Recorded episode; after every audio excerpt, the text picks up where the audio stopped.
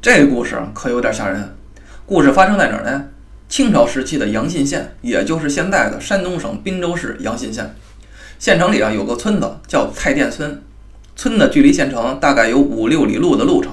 村里呢有个老翁，挺有心路。这里距离县城的路程正好，怎么呢？晚上县城关闭城门后，可就不让人进了。那些时间没踩好，被关在外面的人没地儿住啊，就得找个地方住下。第二天再进城，这五六里路是不远不近，还不如开个客店。哎，这生意还不错，回头客特别的多，而且久而久之还结识了很多经常住在这里的小商贩。这天太阳刚下山，来了四个人：张三、李四、王五、赵六。这四人也是熟客，跟老翁啊关系很好。来了之后，这四人也不废话啊，老翁找个屋吧。老翁一听，咂摸咂摸嘴儿，说：“今天呀，真不巧，客店满员了。别了，老爷子，这天都黑了，城门也关了，这前不着村后不着店的地儿，您也不落忍看着我们露宿街头吧？您呀，给想想办法。哎，而且我们今天啊真是累了，毫不夸张地说，再走半里路，我们四个就得猝死。只要有个窝，能将就到明天天亮就行。您看怎么样？”老翁说：“哎呀，真是没地方安排四位了。哎，可这四人还挺犟。”死活让老翁给安排一下。老翁看状，沉思良久，说道：“其实啊，也不是没有地方安排。哎，你看，你看，老爷子，你跟我们这儿留着心眼儿呢吧？那倒不是，地方是有，我就怕四位啊不敢住。实不相瞒，我的儿媳妇刚死，停尸在后屋的一间屋子里。我儿子外出买棺材去了，还没回来。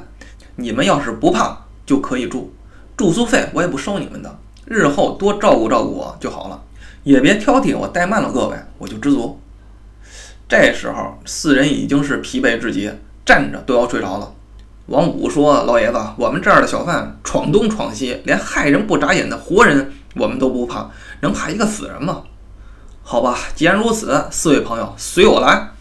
四人跟着老翁进了后院，来到一间屋子前，老翁一抬手，啪就把门推开了。不知是不是心理原因，四人就感觉一股阴风从屋内吹出来了。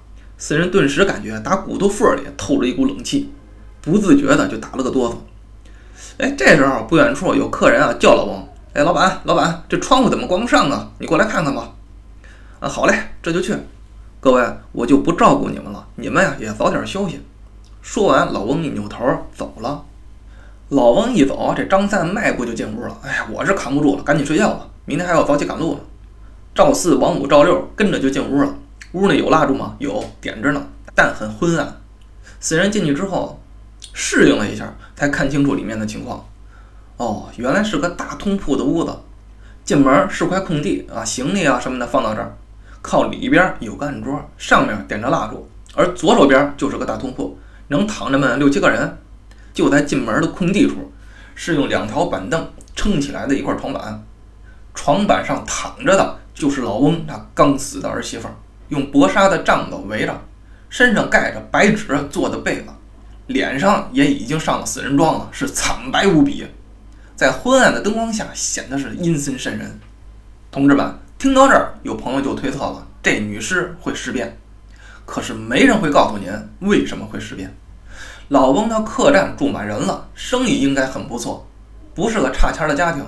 但是家里死了儿媳妇，没放在家中的正堂也就算了，还塞进这么一个小小的破屋子里也就算了，竟然还让这四人住进来，可想而知，这死去的儿媳妇在家里啊根本没有地位，想必活着的时候也没少受罪。所以啊，即便死了，老翁也好，她的老公啊，也就是老翁的儿子也好，根本没把这将一辈子交付给男人的这个娇弱女子当回事儿，他恨。生前恨，死后也恨，这才引起了事变，太憋屈。继续说这四个人，这四人怕了吗？还真没有。那年代街边荒郊野外，经常能碰上饿死的、被抢、被杀死的啊，乞丐居多。四人经常出门在外，也就习惯了。张三、李四、王五、赵六可就没往心里去，也是够累的了。把衣服一扒，往大通铺上一躺，拿盖子一背，不一会儿的功夫就都睡着了。有人看完尸变这篇文章啊，会觉得这四人死的委屈，啥玩意儿啊？我们就是睡个觉，四个人有仨都被你整死了，一点儿也不冤。只要是个有点人情的人，进屋一看有死人，不管怎么着，就算你不磕头，你也得报个不是吧？啊，实在对不住您了啊，我们四个也是没办法，只得在这里将就一宿。有打扰您之处，您也多多包涵。哎，我们给您鞠个躬吧。这也是句人话呀。可这四人进屋上炕就睡觉，这女尸一肚子气呢，那不整死你们简直是没有天理啊！死者为大，这都不懂吗？所以啊，也不值得可怜。不知过了多久，这睡觉有点轻的王五就皱了皱眉，怎的？他迷迷糊糊听到在不远处传来奇怪的声音，声音不大，就好像有人啊在用很慢的动作把一张纸放在手上，在那搓，擦擦的声音。王五的潜意识啊是不相信，觉得这声音挺烦，谁大晚上不睡觉在那搓纸玩啊？就想忍一忍，继续睡。可几秒钟后，王五的眼珠子一下子就瞪大了。这屋子里哪有纸啊？只有那盖着死人的纸被子。王五啊睡在最里面，视线啊被其他人挡住了。他硬邦邦的抬起头，看向死人的方向。这不看不打紧，这一看，王五的头发都竖起来了。那女尸不知何时掀开纸被子，在床板上直挺挺地坐起来了。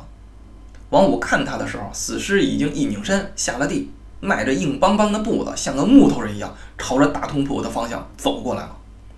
王五的魂儿都快飞了，这女尸要对我们这几个大老爷们儿图谋不轨，还是咋的？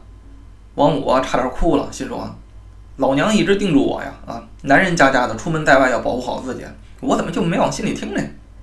在王五忏悔的功夫，这女尸可就走到大通铺的前边了，是面淡金色，生绢抹额。女尸的脸色泛着淡金色的光，额头上扎着生丝的绸子，低着头盯着眼下正对着自己的这颗人头。谁呢？张三。张三呀，睡得那叫一个深沉啊，全然睡梦之中，丝毫不知道自己的脑袋前面站着一具死尸。说实话，这句话挺吓人，脑袋前面。站着一具死尸，自己琢磨吧。王五偷偷瞧着，大气儿都不敢喘呀，心说：这位女尸姑娘是看中张三哥了吗？看中了，你就带她走吧，我们祝福你们啊，对不对？别影响我们睡觉了。只见女尸一躬身，在张三的脸上吹了一口气，张三仿佛顿时失去力气一样，脖子一软，脑袋一歪，不动了。其实啊，说实在的，哪怕张三死了，相对于王五而言，也是幸福的。睡着觉呢，啥事都不知道，你就死了，我这瞪眼看着，谁受得了啊？接下来就是李四，而后就是赵六，照这么下去，很快就轮到王五了。说实在的，这要是换成我，当场吓死。还得说王五，一看这女士好像只对人的脑袋感兴趣，他趁着女士忙活那仨人的功夫，悄悄的就把被子往上拉了拉，把自己的脑袋盖住了。接下来听天由命吧。怎么听天由命呢？那女士走过来了，拍了拍他脑袋，啊，这么捂着你不难受啊？啊，把脑袋露出来吧，别装了。你不也没辙吗？此时此刻的王五可以说精神紧绷到了极点，支棱着耳朵听着被窝外的动静。听声音，这女尸可就搞定那三人了。脚步声就在他脑袋前面停下了。各位设身处地的想象一下，你要是王五，自己捂着脑袋，什么也看不见。但是心知肚明，脑袋前边站着一个炸了尸的死人，你得是什么心情啊？被子里的王五眼珠子都快瞪出来了，哪敢闭眼呀？仿佛感觉到那女尸已经把自己的脑袋朝他压了下来，他是急忙憋住一口气。为什么这么做呢？管他呢，对不对？万一管用呢？还别说，女尸吹完气之后，脚步声就走远了，紧接着又传来脱楞纸的声音，随后又安静了。王五咬着牙关呀，用极慢的速度露出两只眼睛，悄悄抬头看了看。那女尸跟之前一样，直挺挺躺在床板上，仿佛什么都没发生过一样。王五暗暗伸出脚，在旁边赵六的腿上踢了踢，那意思兄弟别睡了。可是赵六呢，跟死了一样，一动也不动。王五明白了，赵六包括张三、李四都死了。至于女尸这么做的目的是什么，他不得而知。侥幸活下来的王五，胆子再大也不敢在屋子里待着了。远处躺着一个炸了尸的，身边躺着仨刚死的，谁受得了啊？干脆我走吧。王五打定主意，伸出颤抖的手就把外套攥手里了。要说王五真是个讲究人，要换成我还穿衣服，光着屁股也得跑啊。王五偷偷摸摸坐起身，刚把外套穿上，谁曾想又传来了抖纸的声音。王五是急忙扭头看。那女尸掀开被子又坐起来了。哎呀，有完没完啊！我说，这王五急忙又躺下了，捂住了脑袋。你看王五纳闷，这女尸也纳闷啊。从理论上分析，不应该有活人了啊，怎么还有股活人的气息呢？我再瞅瞅吧。女尸应该就是这个意思。下来后又走到王五的脑袋前面了，低头吹了好几口气。之前吹一口就完了，这次好几口，这回应该是搞定了吧？这女尸起身又走了。紧接着又传来她躺在床板上和盖好纸被子的声音。王五心说：“我赶紧跑吧，要是再来一次，估计可就不是单纯的吹气这么简单了。”这时候的王五已经把裤子穿上了，他深吸一口气，伸手把衣服吞进被子里了，费了很大力气才把衣服穿上。这回王五是憋足了力气，腾的一下就从大通铺上跳到了地上，鞋都没顾着穿呀，撒丫子就往外跑。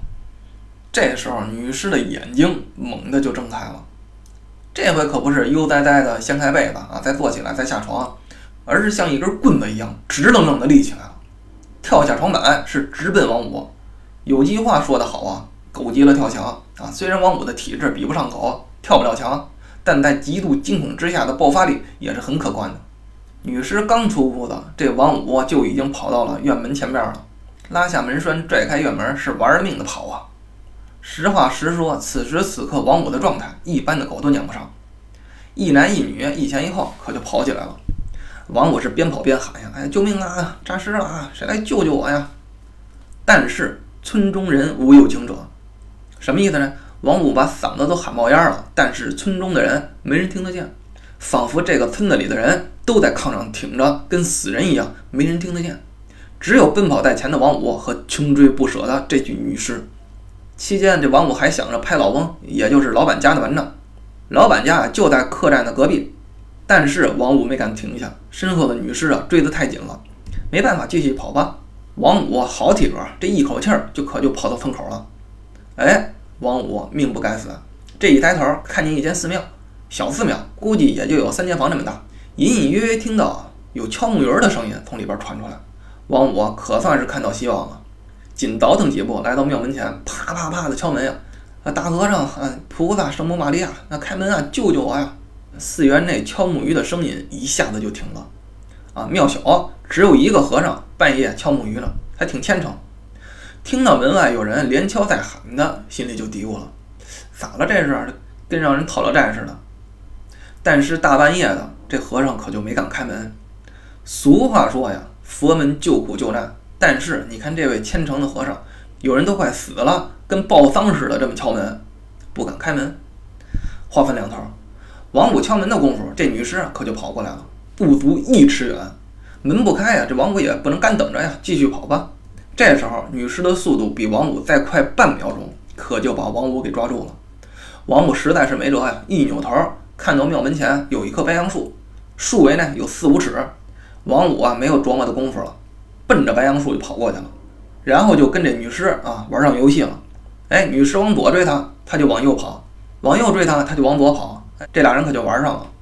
这棵白杨树可以说是王五的天然屏障，跟你玩到天亮都不带累的。女尸生气了，突然把脚站住了，王五也不敢跑了。